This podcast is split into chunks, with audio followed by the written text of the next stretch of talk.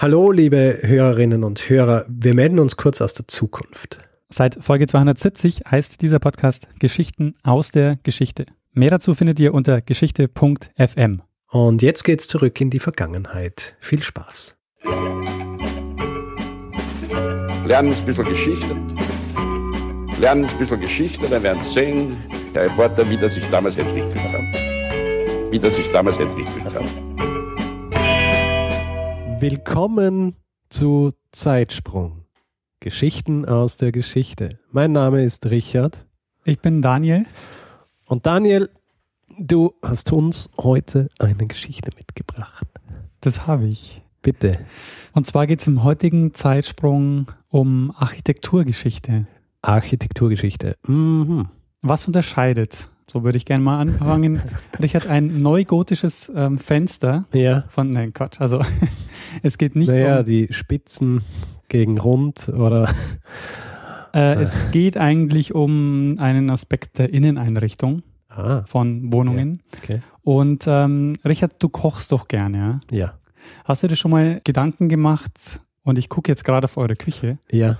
Ähm, hast du dir schon mal, Küchenzeile. genau, eure Ja. Küchenzeile, Open hast du dir schon mal Gedanken gemacht, warum dieses Design dieser Küche so aussieht und warum Küchen heutzutage so aussehen, wie sie aussehen?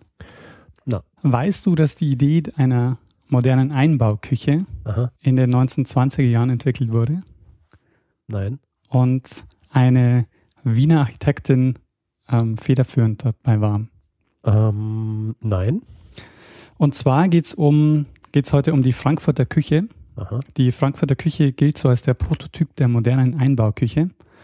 Und ähm, Küche ist ja als Ort in so einem Haus oder in so, einem, äh, in so einer Wohnung ein spannender Ort, Ja. weil das ist quasi der Ort, wo, wo gekocht wird, wo gegessen wird, wo du sehr viel Interaktion hast Mhm. und der aber auch geschlechterspezifisch ganz stark aufgeladen ist. Frankfurter Küche, sagst du. Frankfurter Küche. Das Einzige, was ich mit Frankfurter Küche assoziiere, ist die grüne Soße.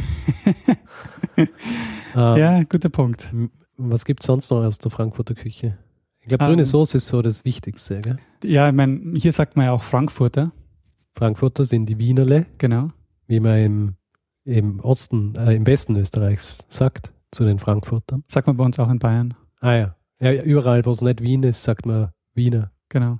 Wiener Würstchen. Ich würde es gern, bevor wir auf die Küche selber eingehen Mhm. und darüber, wie die so gestaltet ist, erstmal auf die Person eingehen, die maßgeblich an der Erfindung der Frankfurter Küche beteiligt ähm, war, nämlich die Margarete Schütte-Lihotzky. Ah, Die kennst du? Ja, ja, ja, kenne ich. Weißt du, was ganz äh, interessant ist? Ich, ich, jetzt greife ich wieder vor und so weiter, oder ich greife nicht vor, sondern ähm, ich habe vor ungefähr, vor eineinhalb Jahren habe ich mal in einem äh, Antiquariat, habe ich, habe ich mal ein Buch gefunden. Und zwar waren es, also auf Englisch, und es waren die gesammelten Werke von Keats oder so, glaube ich. Ähm, schönes Buch, so ledergebunden. Und in diesem Buch war, war eine Widmung. Da ist irgendwie gestanden, zu Weihnachten 1941 ähm, an meine liebe so und so und dann liebe Grüße Margarete oder so. Und ich versuche rauszufinden, also versucht rauszufinden, wer diese Person ist äh, und wer die beiden Personen sind, denen die Person, die es geschrieben hat und der, die, der sie es gewidmet hat. Und bin da eben gestoßen auf die, äh, auf die Margarete, äh, wie heißt sie? Margarete Sch Schütte-Lihotzky. Lihotzky als äh, quasi so die eine der wichtigsten äh, Architektinnen äh, Österreichs eigentlich. Die Margarete Schütte-Lihotzky ist 1897 in Wien geboren. Und du hast jetzt auch schon gesagt, ähm, sie war eine der wichtigsten Architektinnen ähm, ähm, Österreichs. Sie ähm, war die erste oder mit die erste, die an der KK Kunstgewerbeschule studiert hat. Mm, Das ist die Ausbildungsstätte, die später zur angewandten wird Oh. also die Universität für angewandte Kunst in Wien. Und sie ist dann auch die erste Frau, die in Österreich als Architektin arbeitet. Und das ist ganz interessant, weil wenn man sich so ihre, Inter also sie gibt dann halt später noch so Interviews, wo sie dann so sagt, eigentlich hat sie damals auch gar nicht geglaubt, dass sie mal als Architektin arbeiten wird. Sie hat halt gedacht, ähm, von einer Frau wird niemand sich ein Haus planen lassen. Und ja, auch ihr, ihr Vater und so hat ihr eigentlich abgeraten, das zu tun. Aber ähm, ja, sie hat es einfach ähm, interessiert und vor allen Dingen, jetzt kommen wir schon auf die Aspekte, die dann wichtig werden für die Frankfurter Küche.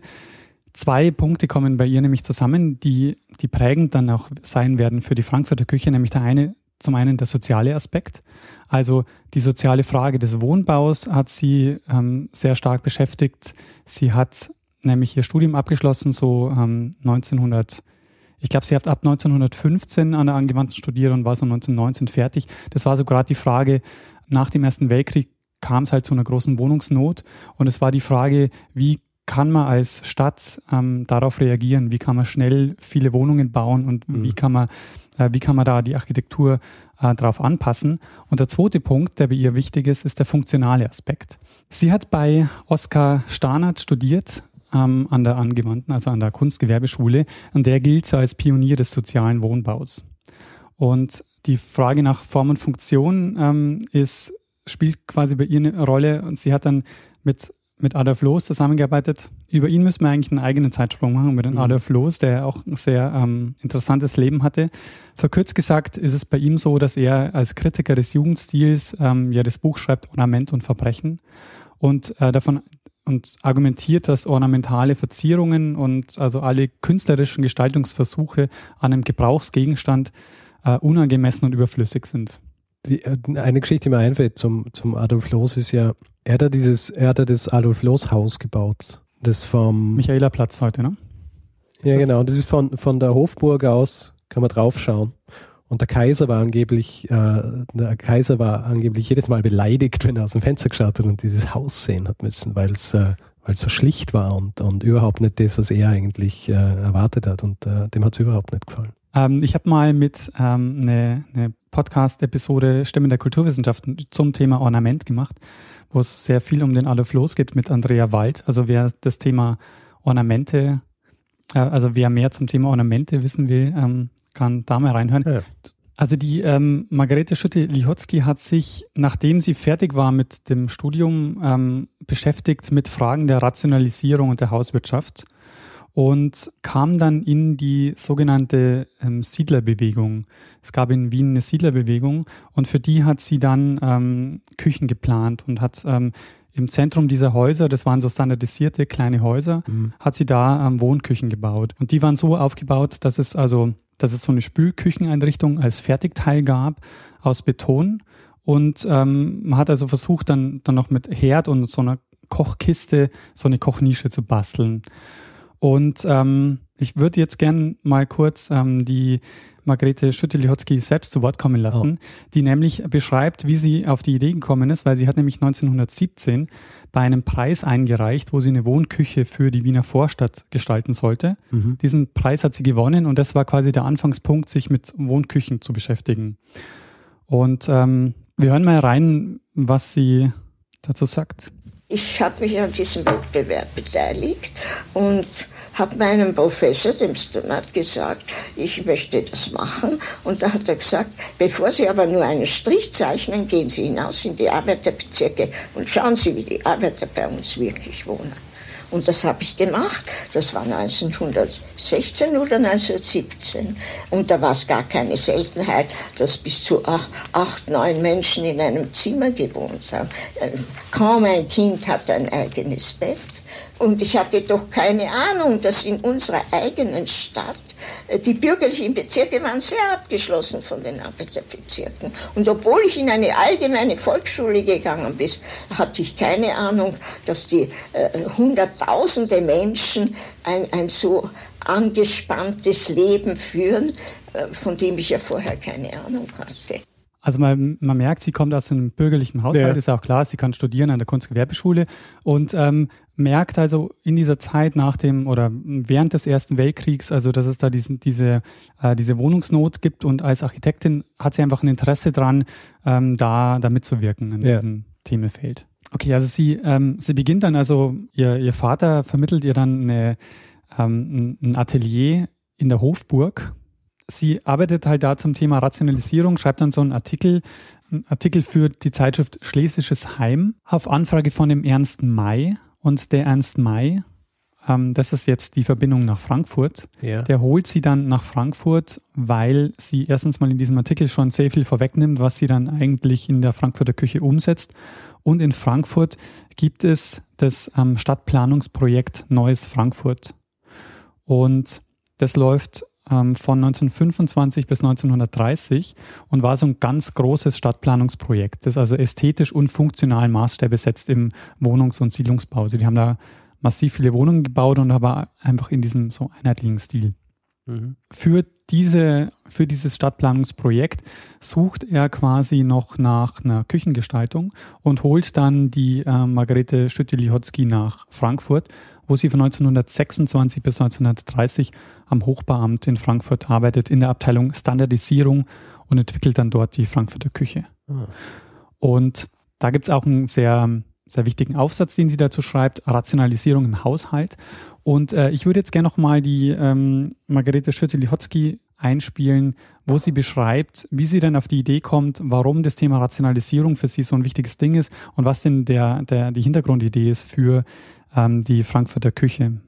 Und ich habe dann Berechnungen gemacht, die habe ich schon in Wien angestellt, dass man mit so fest an, eingebauten, dem Raum vollkommen angepassten Einrichtungsgegenständen oft bis zu 30 Prozent der Wohnfläche sparen kann. Und aufgrund dieser Berechnungen, die ich schon in Wien gemacht habe, und aufgrund von Untersuchungen, wir haben in Frankfurt nach dem Taylor-System Versuche gemacht, wissen Sie. Das Taylor-System kam ja in Amerika, in der Industrie hat man da, hat den Namen Taylor nach einem Mann, der im Taylor hieß, äh, hat man mit der Stoppuhr abgemessen, Handgriffe und Schritte, die notwendig sind in der Industrie, sagen wir, zur Herstellung eines bestimmten Gegenstands. Und da nach diesen Messungen hat man dann die Maschinen anders konstruiert, anders aufgestellt, äh, die Räume anders gebaut und hat dabei ungeheure Ersparnisse äh, an Arbeitszeit gewonnen. Während aber in der Industrie das natürlich immer das Problem der Arbeitslosigkeit und sogar des Lohndrucks aufrollt, nicht wahr? Habe ich mir gesagt, wenn ich das übertrage auf die Hauswirtschaft, dann kommt das eben wirklich nur äh, der Frau zugute oder der Familie und den Kindern. Und das war die Grundlage dieser Frankfurter Küche.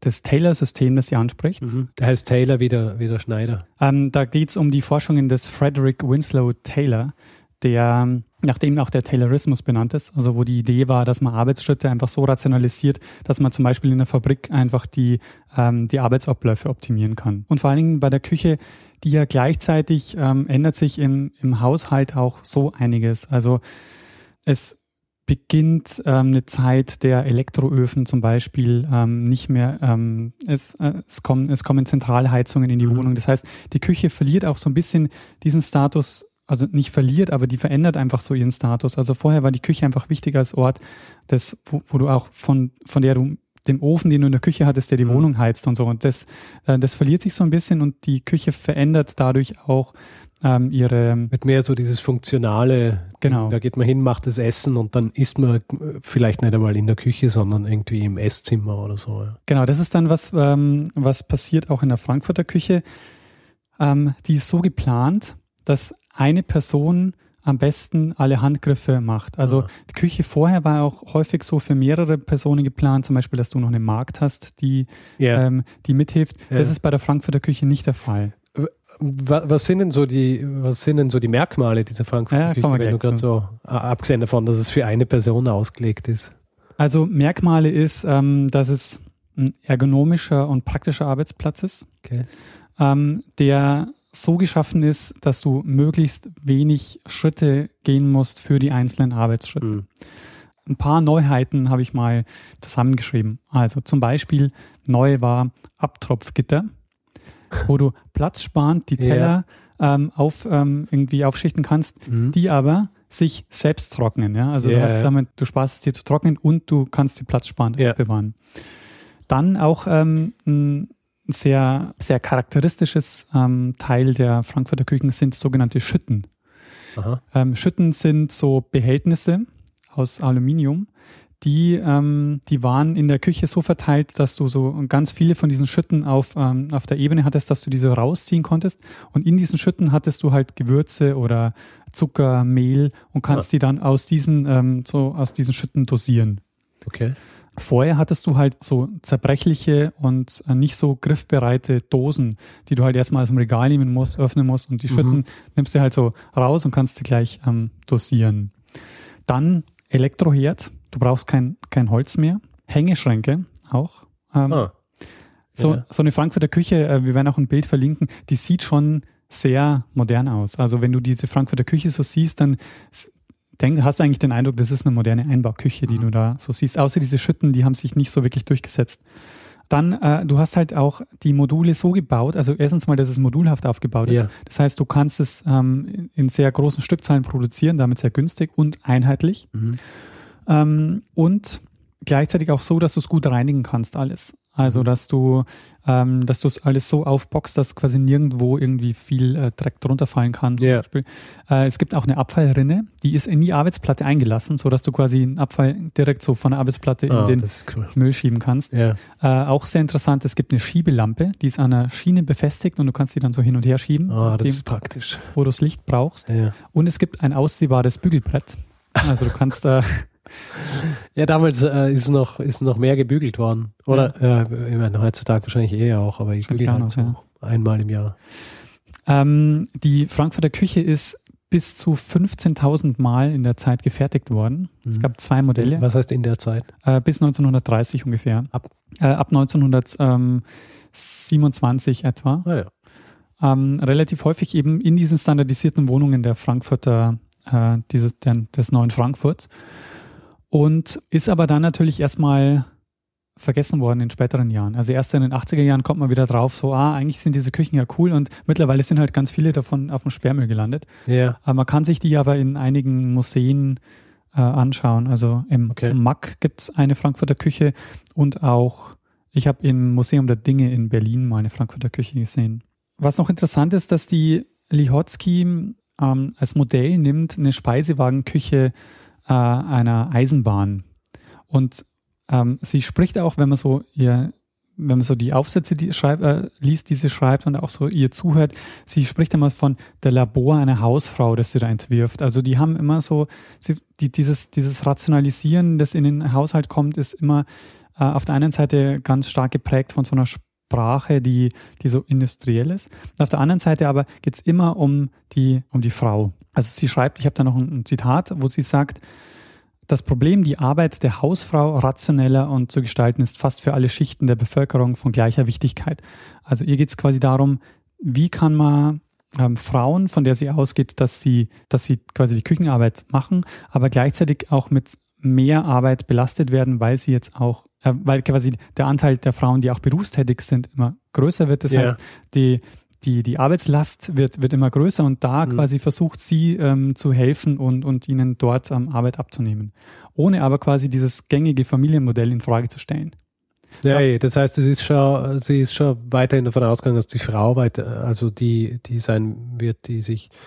Spannend, wenn man sich überlegt, dass äh, eben dann durch äh, Erfindung, die eigentlich die, die Arbeit der Frau ent, äh, äh, erleichtern soll, das dann nochmal so normalisiert wird, dass es eh ihre Aufgabe ist. Ja? Genau. Das heißt, es ist so ein zweischneidiges Schwert. Sie ist dann auch äh, von, äh, von feministischer Seite ganz stark kritisiert worden dafür, auch nämlich für die Gestaltung der Küche. Die Küche ist nämlich so gestaltet für eine Person. Das heißt, die feministische Kritik war auch zu sagen, man isoliert damit die Frau noch Ja, ja. stärker in, äh, Ja, in, diesem, in diesem Ort, an dem sie dann quasi die Arbeit verrichten muss. Sie selbst sagt, dass ihr eigentlich die Wohnküche lieber gewesen wäre. Das heißt, das wäre das gleiche Modell gewesen, aber noch mit einem Tisch, dass man auch dort in der Küche essen Mhm. kann. Das ist ihr aber nicht bewilligt worden, weil sie dafür noch sechs bis acht Quadratmeter mehr gebraucht hätte. Und dieses Modell, kennst du vielleicht auch, ist nämlich umgesetzt worden dann ab den 30er Jahren. Und zwar und firmiert es jetzt unter dem Namen schwedische Küche. Ah. Die sieht sehr ähnlich aus wie die Frankfurter Küche, aber hat eben noch so einen Ja, kleinen ist halt alles blau-weiß.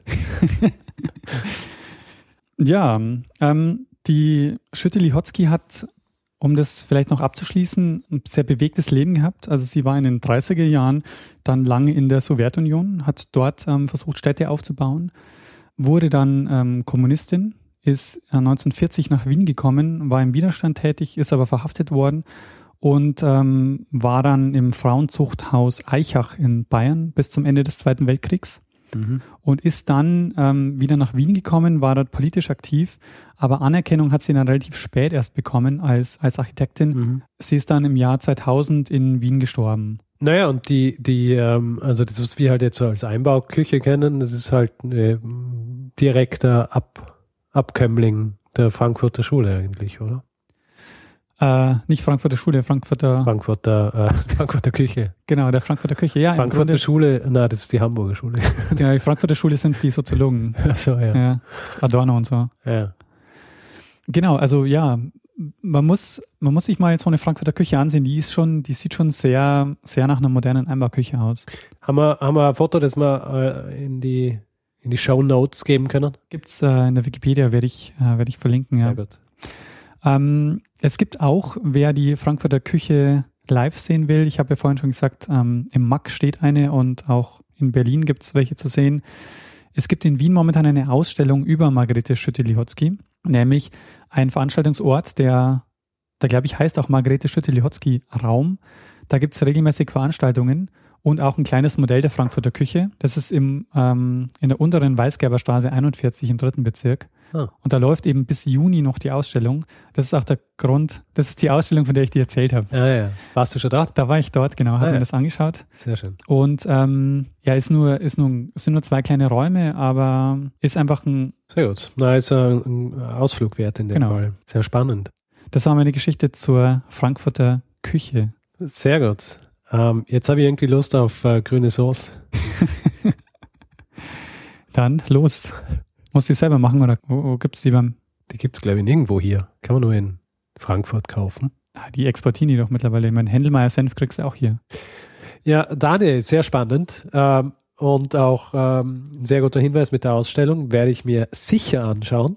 Aber Achtung, die haben nicht so lange oder nicht so oft offen. Ähm, Ich werde einfach das Internet konsultieren und fragen. Richtig, wir werden den Link auch in die Shownotes geben. Ähm, das war in dem Fall schon Zeitsprung 21. Daniel, vielen Dank für diese äh, Geschichte. Ich finde es auch, äh, ich auch sehr gut, wie wir, wie wir so hin und her springen ja, zwischen äh, nicht nur geografisch, sondern auch wirklich Zeitsprung, wenn man sich den letzten anschaut, der bis zurück ins äh, so 1000, 1500 vor Christus und jetzt sind wir Anfang 20. Jahrhundert in Wien und Frankfurt. Man muss aber sagen, dass ähm, schon deine Zeitsprünge zeitlich und geografisch stärker variieren. Ich glaube, ich werde mal anfangen, weniger Wiener Geschichten zu erzählen. Vielleicht machst du auch mal was außerhalb Europas. Vielleicht, ja. Ich muss mal schauen. Ja. In dem Fall danke fürs Zuhören. Ähm, Feedback wie immer entweder per E-Mail unter feedback at zeitsprung.fm oder unter jeder Episode als Kommentar oder auf Twitter Oder Facebook. oder Facebook. Auch auf Facebook möglich. Dann übergeben wir das Wort wieder Harry Potter. Lernen ein bisschen Geschichte. Lernen ein bisschen Geschichte, dann werden Sie sehen, der Reporter, wie das sich damals entwickelt hat. Wie das sich damals entwickelt hat.